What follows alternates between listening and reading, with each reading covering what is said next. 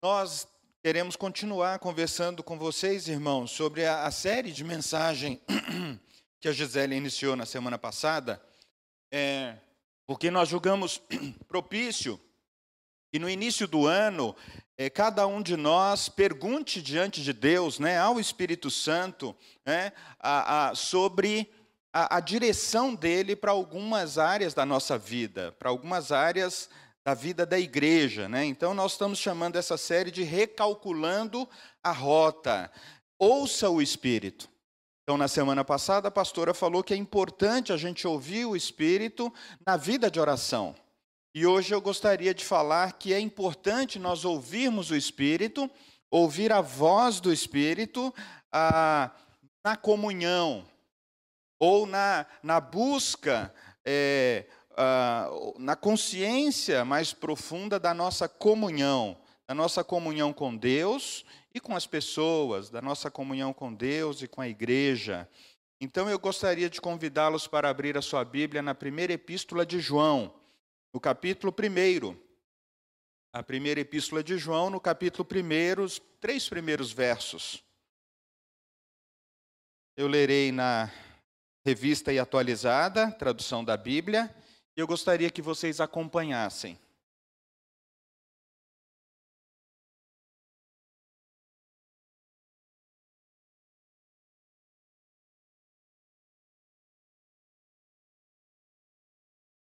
Diz assim o texto: O que era desde o princípio, o que temos ouvido, o que temos visto com os nossos próprios olhos, o que contemplamos e as nossas mãos apalparam, com respeito ao Verbo da vida, e a vida se manifestou, e nós a temos visto, e dela damos testemunho, e vô-la anunciamos, a vida eterna, a qual estava com o Pai, e nos foi manifestada. E o que temos visto e ouvido, anunciamos também a vós outros, para que vós igualmente mantenhais comunhão conosco. Ora, a nossa comunhão é com o Pai e com o seu Filho, Jesus Cristo. Vamos repetir essa última frase? Ora, a nossa comunhão é com o Pai, com o Filho e com o seu Filho, Jesus Cristo. Amém. Amém. Queridos, há uma pergunta muito comum é, que acontece entre os crentes, né? Quando eles estão perto do congregar ou não. De vez em quando, um encontra com outro e diz assim: Como que está a igreja? Ou talvez, se ele encontra com uma pessoa de uma outra igreja, ele pergunta: Como está a igreja? E é interessante que o reverendo Hernandes Dias Lopes, ele costuma é, ilustrar a resposta a essa pergunta de, de, de três maneiras. Ele diz assim: Olha, as pessoas podem responder, a igreja está bem. A igreja está bem. Outros podem responder: não, a igreja, a igreja está mal. A igreja não é mais como era antes, não tem coral, ah, não tem grupo de jovens, não tem aquele aspecto que, que era mais caro para a pessoa que está respondendo. Há outros que podem responder: olha, a igreja está viva. A igreja é um lugar de esperança. A igreja continua nas mãos de Jesus e, apesar das situações, é um lugar onde eu encontro renovo e vida. Então, percebem que, de repente, nós somos essas pessoas que podemos responder a respeito da igreja e a respeito da nossa comunhão com ela. Agora, o interessante, queridos, é que nesse período de pandemia, talvez essa pergunta se tornou meio obsoleta. Por quê? Porque muitas pessoas ficaram restritas no contato com a igreja e com outras pessoas. Então, uma pergunta significativa para esse tempo seria assim: como que está a sua comunhão com Deus nesse período difícil? Como que você está crescendo na sua comunhão com Deus nesse tempo absolutamente atípico? Percebem que muda tudo? Aliás, mesmo antes da pandemia, Há pessoas que poderiam estar muito bem frequentemente a um lugar de culto, a um lugar de encontro com Deus e com as pessoas e sentirem que a sua comunhão não estava lá, essas coisas. E a sua relação com Deus não estava lá essas coisas. Então a pergunta, ela é não apenas teórica ou retórica, mas é uma pergunta que deve nos levar para a prática, para olhar para dentro de nós mesmos, para olhar para dentro de nós nesse início de ano, nesse início de, de, de, de temporada, eu diria assim, né? em que a gente tem a oportunidade de ver uma, não apenas a renovação do calendário, mas a renovação da nossa relação com Deus. E aí a pergunta é importante: como você está crescendo na comunhão com Deus e as pessoas nesse tempo? Se nós tivéssemos a oportunidade de cada um aqui falar, né? Olha, desde o início da pandemia aí, sei lá, quase dois anos, dois anos e alguns meses, especialmente no Brasil, como que essa questão da quarentena, do isolamento, como que isso afetou a sua relação com, com Deus? Isso te aproximou mais?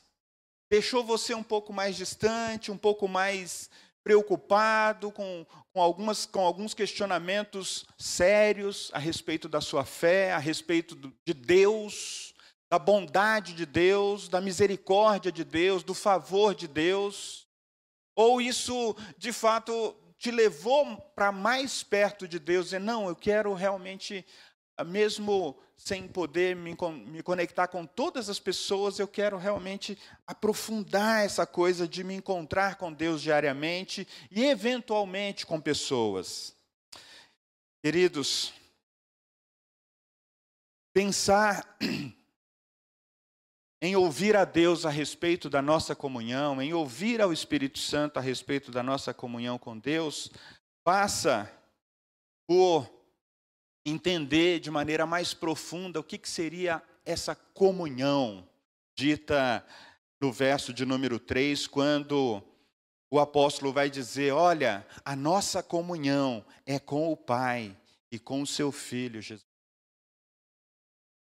A palavra comunhão, ela veio para o contexto da Bíblia, mas ela já era amplamente usada na Grécia Antiga. E, e, e, é João e Paulo que vão explorar de maneira mais profunda e dar um sentido cristão para a palavra comunhão. Mas na Grécia, como é que a palavra era usada? A palavra comunhão era usada como participação. Era aquela ideia grega né, de criar é, é, é, na sociedade ah, ambientes em que as pessoas pudessem participar ah, de uma mesma coisa. Por exemplo, tanto na Grécia quanto em Esparta, ah, tanto em Atenas como em Esparta, que eram duas cidades muito guerreiras, criou-se o conceito de que pessoas de diferentes níveis sociais, uma pessoa que trabalhasse no governo, uma pessoa que era um camponês, uma pessoa que era dona de casa, uma pessoa que era letrada ou não, elas poderiam a, a, lutarem juntas numa batalha pelo bem comum daquela cidade. E depois surgiram então outros conceitos de comunhão, né? A comunhão para um grupo de mulheres e crianças, comunhão para um grupo de mas não era, nem sempre era uma comunhão entre iguais. Por exemplo, você não tinha escravo tendo comunhão com o patrão, com o dono dele.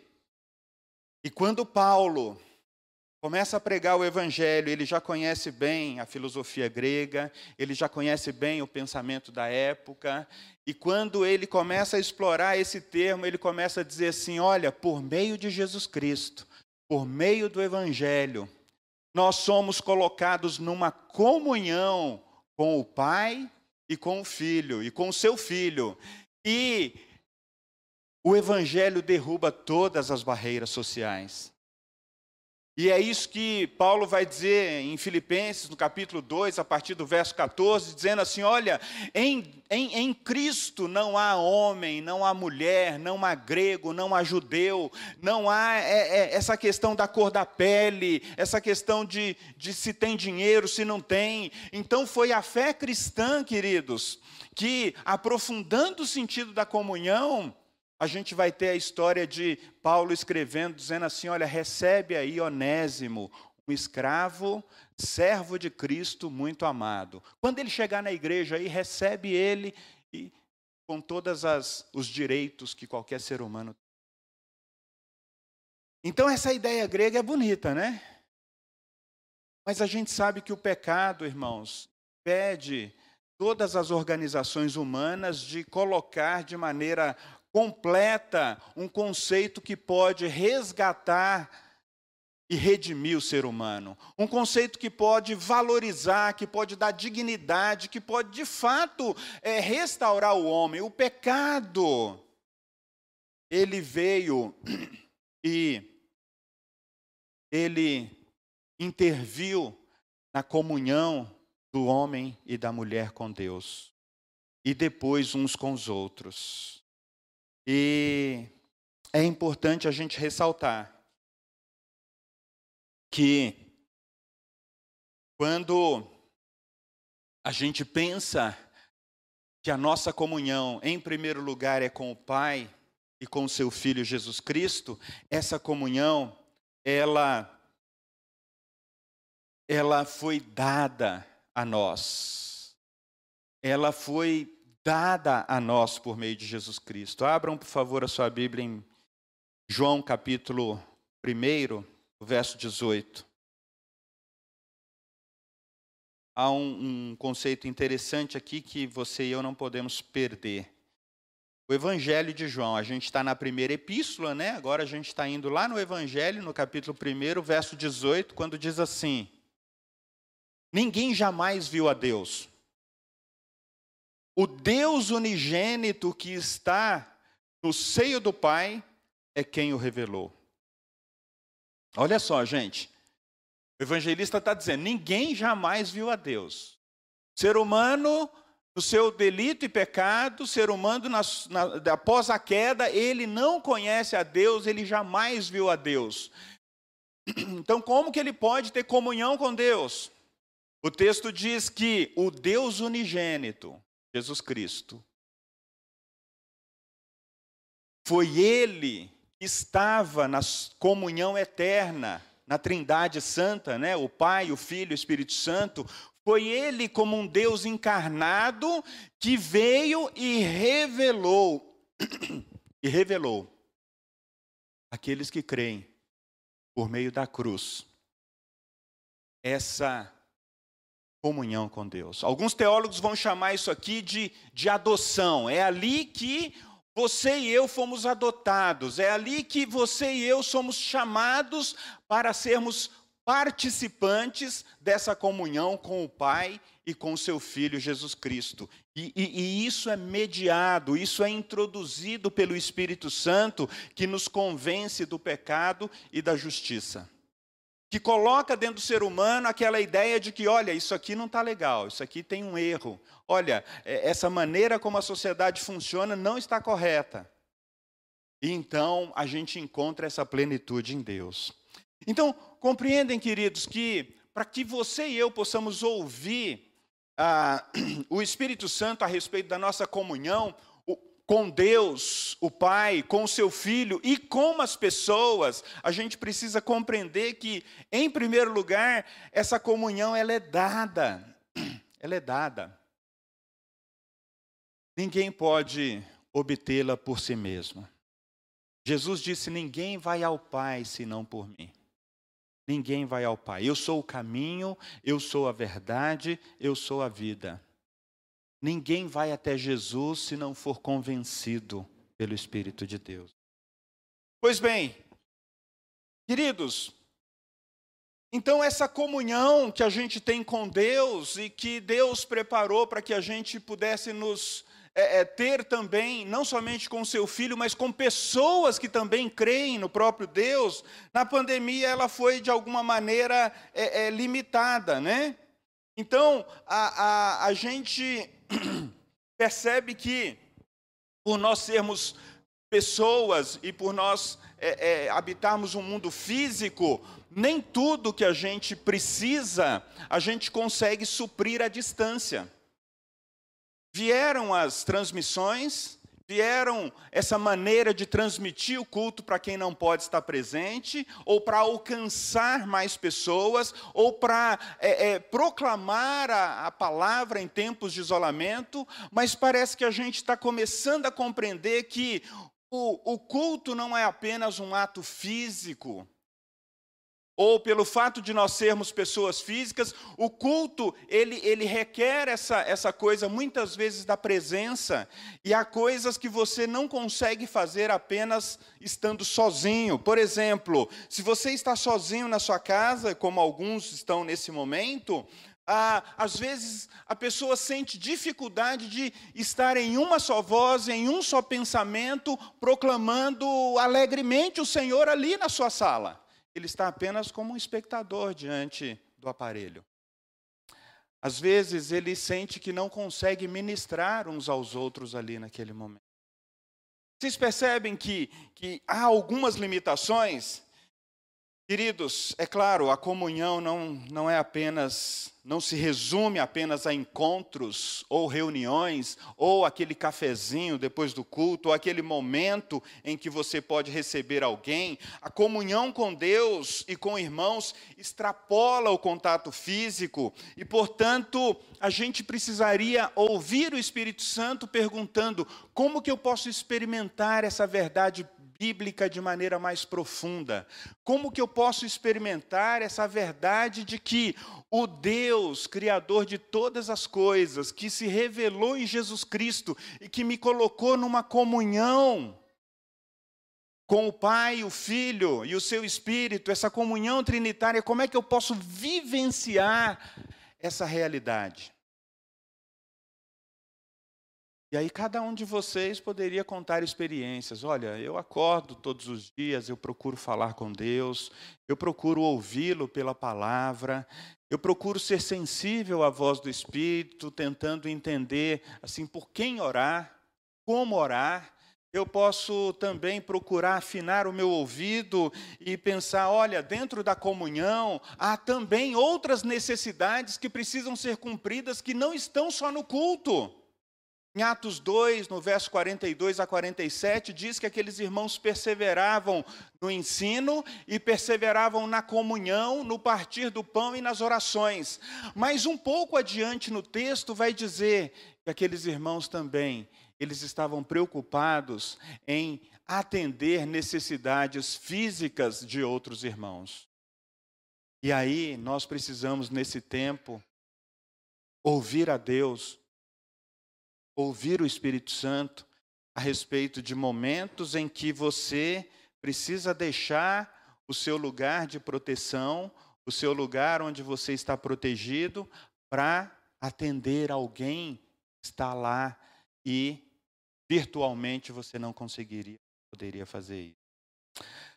A gente sabe que há algumas profissões que as pessoas têm feito isso regularmente, né? O médico ele sai para cuidar de alguém, e ele sabe que a vida dele está em risco. O pedreiro, o ajudante, a dona de casa, a diarista, ela sai e pega a condução e ela sabe que a vida dela está em risco, mas ela precisa atender às necessidades físicas da sua casa. A questão nesse momento, então, portanto, para nós é cada um ouvir a Deus e, e, e entender, Senhor, o que, que é mais sábio para eu fazer neste momento? O que, que é mais sábio para eu fazer? O que, que o Senhor está me dizendo?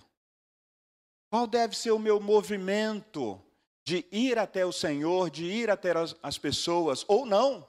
De repente Deus está dizendo para você: não, você não vai sair agora, fica quietinho. Fica aí quietinho. Mas digamos que esse, esse tempo, né, que o, as pessoas chamam de momento ou, ou era pandêmica, se estenda por anos e anos. Então a gente vai precisar de, de continuar nos cuidando melhor, muito melhor do que antes, enquanto a gente vai ouvindo a Deus a respeito de quem e de como a gente deve cuidar uns dos outros. Ontem eu estava comentando com a Gisélia, né? Eu falei, nossa, há poucos anos atrás eu trabalhava na empresa e era muito comum as pessoas ficarem gripadas e o cara ficar a semana inteira lá espirrando lá do seu lado e, e você em reunião e sala fechada. E, e, hoje, provavelmente, ninguém admite um camarada desse lá. Pô, chegou espirrando no seu. Vai para casa, cara, vai para casa. Mudou. O que, que está mudando na sua vida que você precisa acelerar a sua comunhão com Deus, ampliar, aprofundar. Ah, irmãos, a gente não pode igualar comunhão com Deus a reunião de, com irmãos para tomar cafezinho. Ah, vamos ter um tempo de comunhão, vamos reunir para tomar cafezinho. Vamos, vamos ter um tempo de comunhão. Vamos nos reunir na igreja? É algo maior, é algo mais profundo. O próprio Deus nos inseriu numa relação com o Pai, com o seu Filho e com o Espírito, e Ele quer nos revelar coisas maiores, verdades bíblicas maiores. E aí, o texto que a gente leu nessa manhã diz que a gente pode aprender com João e João é esse que teve aquele contato físico com Jesus, lá no capítulo 20 da, do, da, do Evangelho de João. Ele está basicamente citando isso aqui no primeiro verso, quando ele está dizendo: olha, é, o, o verbo. Deixa eu abrir de novo no meu texto. Ele está dizendo assim: olha, o que desde o princípio temos ouvido e temos visto, e com os nossos próprios olhos a gente contemplou, e com as nossas mãos a gente apalpou. Ele era um dos apóstolos que estava ali, conheceu e teve contato físico com, com Jesus. E João aqui, ele está ensinando e ele está falando com aquela comunidade. E ele queria que eles, mesmo sem ter o contato físico com Jesus, eles pudessem entrar nessa realidade espiritual de que eles podiam ter uma comunhão profunda com o Pai, com o seu Filho Jesus Cristo. E aí ele adianta dizendo assim: essa esse verbo da vida, essa pessoa que se manifestou, essa vida que veio em plenitude, nós a temos visto e dela nós damos testemunho. E aqui eu gostaria de fazer uma pausa, querido. Como que nesse tempo de pandemia você está ouvindo o Espírito Santo para testemunhar a respeito da sua comunhão com Deus, a respeito da sua comunhão com as pessoas? Quais são os meios, quais são os modos que você tem sido despertado a testemunhar?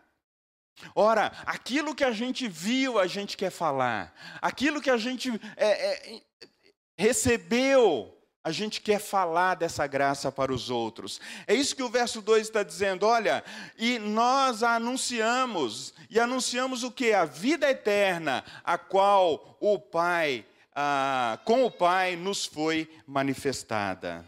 Queridos, essa comunhão trinitária que é dada somente pelo Espírito Santo, é, é essa, é essa comunhão que a gente percebe, que você percebe na vida daqueles que Deus deu a graça de receber revelação a respeito de Jesus Cristo. E aí, essas pessoas, né, chamadas também de discípulos ou discípulas de Jesus, de crentes em Jesus Cristo, elas são capazes de ouvir o testemunho a respeito de Cristo e crer. Elas são capazes de olhar para a realidade e falar: ok, existe uma realidade difícil, existem pessoas perdendo a vida, existem pessoas com medo, existem pessoas adoecendo, mas há esperança que Jesus é a cura. Nós também percebemos aqui que João está dizendo que ele teve a oportunidade de tocar fisicamente em Jesus, mas nós podemos tocá-lo pela fé. E nós somos igualmente tocados por ele pela fé. Como você tem sido tocado por Jesus nesse tempo? Ah, pastor, faz tempo que eu não me sinto tocado, tocada. Faz tempo que eu, eu não sinto o toque de Jesus pela palavra. Faz tempo que eu não sinto o toque de Jesus na, na minha alma, nas minhas ansiedades, nas minhas preocupações. Ah, queridos, esse é o horário, esse é o momento, esse é o tempo, então, de você entrar para o seu quarto, você sentar lá naquela cadeira que você gosta na sua casa, você arrumar aquele cantinho e falar: Senhor, hoje, hoje eu não tenho agenda, hoje eu quero, eu quero, eu quero ouvir o Senhor. Abra a sua palavra, canta cânticos, é, fica em silêncio. Eu não sei qual que vai ser a direção do Senhor, mas você deveria ali naquele tempo dizer: Eu não saio daqui enquanto essa manifestação do Senhor para mim não for real. Sonda o meu coração, vê se há algum caminho mal, vê se há alguma coisa que, que, tem, que tem tentado roubar essa graça que o Senhor me deu, a graça da comunhão, queridos. É o próprio Deus quem dá. É o próprio Deus quem dá. E, às vezes, como disse o presbítero Tiago aqui, o pecado vem fazer separação. O pecado vem trazer a tristeza. O pecado vem trazer uma certa insensibilidade para nós. Então, é, somos tocados sim pelo Verbo da vida e o Senhor deseja nos tocar para que a gente possa também tocar outras pessoas. Quando a gente sai para trabalhar, quando a gente sai para fazer negócio, quando a gente permanece em casa, quando um vizinho bate a porta de, pedindo socorro para alguma coisa, é o próprio Deus usando o Espírito Santo para tocar pessoas que nem conhecem a Deus, entendendo que batendo na sua porta, ele pode receber uma oração. Entendendo que batendo na sua porta ele pode receber uma palavra de vida, uma palavra de esperança. Um dia eu estava lá no apartamento e a Gisélia fazendo alguma coisa lá no quarto, e de repente o, a minha porta bate, alguém bate a porta, e aparece um vizinho assustado, respirando ofegantemente. Eu não aguento mais, eu não aguento mais, eu vou ter que tomar uma decisão, eu vou largar tudo. Calma, calma. Você pode conversar agora? Posso. Trouxe ele para a minha área de serviço ali dentro de casa, e aí ele para que ele, primeiramente, abrisse o coração para ouvir uma oração. E aí eu orei pedindo, Senhor, traga graça para eu conversar com esse vizinho, é, traga direção, eu não sei o que falar aqui nesse momento. E aí ele falou rapidamente o que estava acontecendo. E imediatamente veio um texto bíblico na mente, e e eu citei aquele texto e pedi para que ele é, simplesmente orasse assim: Deus, fala comigo por meio dessa palavra, dá-me uma direção. E pedi para ele voltar para casa. Não vai embora, não. Volta para casa, termina lá o seu jantar e. Mas continua falando, Espírito Santo, fala comigo. Espírito Santo, fala comigo. É, depois de alguns meses, esse vizinho, ele, juntamente com a sua esposa, disse assim: Olha, aquele dia, aquele dia foi crucial. Eu estava disposto a deixar tudo. Mas eu não sei o que aconteceu naquelas orações, mas o meu coração mudou.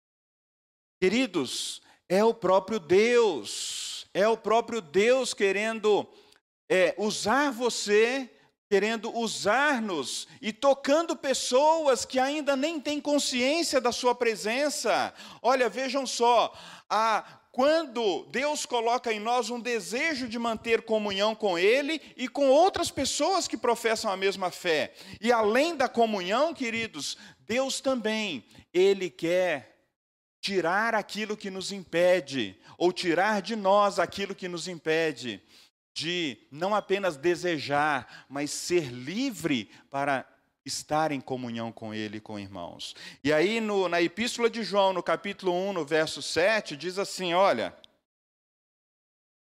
Pois, ou porém, se andarmos na luz, como Ele está na luz, mantemos comunhão uns com os outros.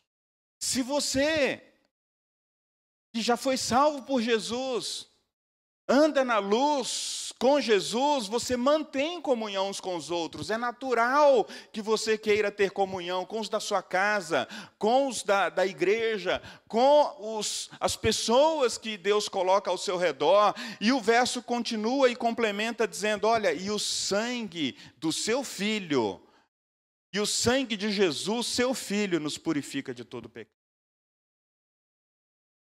Além da comunhão, Deus quer tirar a barreira do pecado que nos impede de estar com outros irmãos, que nos impede de andar juntos, de servir juntos, de ter um lugar de acolhimento, ter um lugar de confissão, ter um lugar de arrependimento, ter esse lugar de libertação, irmãos. Ter esse lugar de libertação. Queridos, João ele fala para nós dessa comunhão mais profunda. Essa comunhão que Deus nos coloca numa relação com o Pai, com o seu Filho, e o Espírito continua a nos conduzir. Continua a nos conduzir. João vai mais fundo, porque o contexto da carta de João é o falso ensino. E nesse tempo, muitos cristãos também estão atingidos por falsos ensinos, ou por uma percepção de Deus, ou uma percepção da realidade, que muitas vezes nos leva a dizer assim: olha, será que a busca pela comunhão com Deus, será que o encontro com Deus diário, será que o encontro com pessoas, de fato, é suficiente para me manter bem, para me manter com o olhar que o Senhor quer? Queridos, aí João vai fazer aquilo, promover aquilo que, que a gente poderia chamar de os testes para os fiéis que participavam ali da sua comunidade, a fim de confirmar a fé desses irmãos. Então, João ah, meio que aplica um teste doutrinário, e ele diz aí no capítulo 2, no verso 2, no capítulo 2, no verso 22, ele diz assim: Olha, quem é mentiroso senão aquele que nega Jesus, que é Cristo? Esse é o anticristo, o que nega o Pai e o Filho. Todo aquele que nega o Filho, esse não tem o Pai, e aquele que confessa o Filho tem igualmente o Pai. O que João está dizendo é o seguinte: olha, se na sua busca pela sua comunhão, algumas verdades da Bíblia começam a sofrer algum, algumas variações para você, verifique isso diante de Deus, diante do seu coração. Ele aplica também o teste social. É, no capítulo 7, no capítulo 2, no verso 7 é, em diante, aí, do verso 7 ao número ao, ao, ao verso 11, ele vai dizer: olha, Aquele que diz estar na luz e odeia o seu irmão, até agora está nas trevas. Ele aplica também o teste moral, né? No capítulo 5, no capítulo 1, do verso 5 ao verso 10, ele vai dizer assim: olha, aquele que, entretanto, que guarda a sua palavra, nele verdadeiramente tem sido aperfeiçoado o amor de Deus. Nisto sabemos que estamos nele. Aquele que diz que permanece nele deve também andar assim como ele andou. Então, vejam aí, queridos irmãos, às vezes a nossa comunhão com Deus está abalada e a gente não tem nenhum critério, a gente não tem nenhuma régua, a gente não tem nenhum, é, é, nenhuma maneira de verificar. Será que as verdades das Escrituras permanecem as mesmas para mim? Será que, que, que, que eu, que eu me permito né, passar pelo teste social, ou seja, é, eu amo a Deus, mas eu tenho uma questão difícil com o meu irmão e eu não o perdoei ainda. Aquele que diz que ama a Deus e odeia o seu irmão, não passou no teste, conforme João. E por aí vai, né? Mas eu queria fechar essa parte aqui para que a gente se encaminhasse para o final, queridos. O que a carta de João está nos ensinando para que a gente possa recalcular a nossa rota, para que a gente possa ouvir a voz do Espírito na comunhão, com Deus, com a igreja, com os irmãos, com pessoas, inclusive, que não conhecem a Deus. Essa comunhão com Deus, irmãos, ela não pode ser rompida por causa do nosso pecado, porque o texto diz aqui no verso 7 que o sangue de Jesus Cristo nos purifica de todo pecado. E ainda no capítulo 2, verso 2, ele é a propiciação pelos nossos pecados, e não somente pelos nossos próprios, mas pelos do mundo inteiro. O pecado pode tirar a sua alegria, a alegria da salvação, Salmo 51, verso 12, mas não pode tirar a salvação. Pecados maculam Pecados tiram a alegria, pecados mancham o relacionamento do fiel com Deus. Mas, graças ao próprio Deus, Ele não pode nos desconectar do Senhor. Há muitas pessoas com dificuldade na sua comunhão com Deus, porque estão tristes por causa do pecado. Não estão lidando com pecados recorrentes, não estão lidando com aquilo que impede a sua comunhão mais profunda com Deus e com as pessoas. Como você e eu podemos vivenciar a comunhão com Deus, irmãos? Como que a gente pode vivenciar? Ora, ouça diariamente o Espírito Santo. Ouça. Ore a partir da palavra de Deus. Ore a partir do Salmo 139, verso 23 e 24. Sonda-me, Senhor, vê se há algum caminho mau e guia-me pelo caminho eterno. Senhor, será que eu falei alguma coisa que, que, que, machucou a minha esposa? Será que eu falei alguma coisa que machucou meu marido? Será que eu falei alguma coisa que machucou os meus filhos? Você interrompe a sua comunhão e a sua alegria com Deus se essas coisas acontecem e você quer seguir a vida como se nada tivesse acontecido. Não, eu sou o pai. Não, eu sou a mãe. Eu posso falar o que eu quiser. Não. Deixe o Espírito Santo falar com você. Falou com o empregado de qualquer maneira? Falou com aquela pessoa que é o atendente lá do caixa? Falou com aquela pessoa lá da portaria do seu prédio? De qualquer maneira? Espírito Santo é sensível, irmãos e irmãs. É por isso que muitos crentes frequentam e frequentam lugares de culto e não se sentem absolutamente conectados com Deus e as pessoas.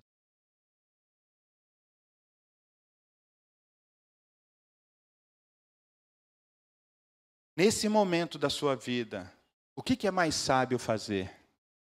Nesse momento da sua vida, qual é a direção do Espírito para você aprofundar na sua vida de comunhão com Ele, com as pessoas? Em Atos dos Apóstolos, aqueles que tinham comunhão presencial, eles faziam isso também no partir do pão, nas orações e atendendo às necessidades daqueles que haviam ali. O que, que o Espírito Santo está falando com você hoje? O que, que você fará ao sair daqui? O que, que você fará essa semana? Ah, pastor, eu preciso ouvir melhor isso. Eu preciso aprofundar um pouco mais. Mas o que, que Deus está falando no seu coração nesse momento? Abaixa a sua cabeça. Eu quero convidar o Marcos para vir aqui à frente. Enquanto a gente canta a estrofe dessa música Edifica em mim, você vai continuar pedindo a Deus que fale com você qual é o passo que você precisa dar. Qual é o passo? E a letra dessa música diz exatamente isso, né? Edifica em mim uma morada para ti. Um lugar onde o teu espírito possa sempre estar. Que triste, irmãos, é um cristão acordar e não perceber a presença de Deus na sua vida. Que triste, irmãos, é um cristão acordar e sair correndo para fazer um monte de coisa e terminar o dia perguntando onde estava Deus no meio de tudo aquilo. Pergunte ao Espírito Santo, pergunte ao Espírito Santo, como você pode aprofundar a sua vida de comunhão com Deus. O que Deus está pedindo de você neste momento? O que é mais sábio? Fale com o Senhor.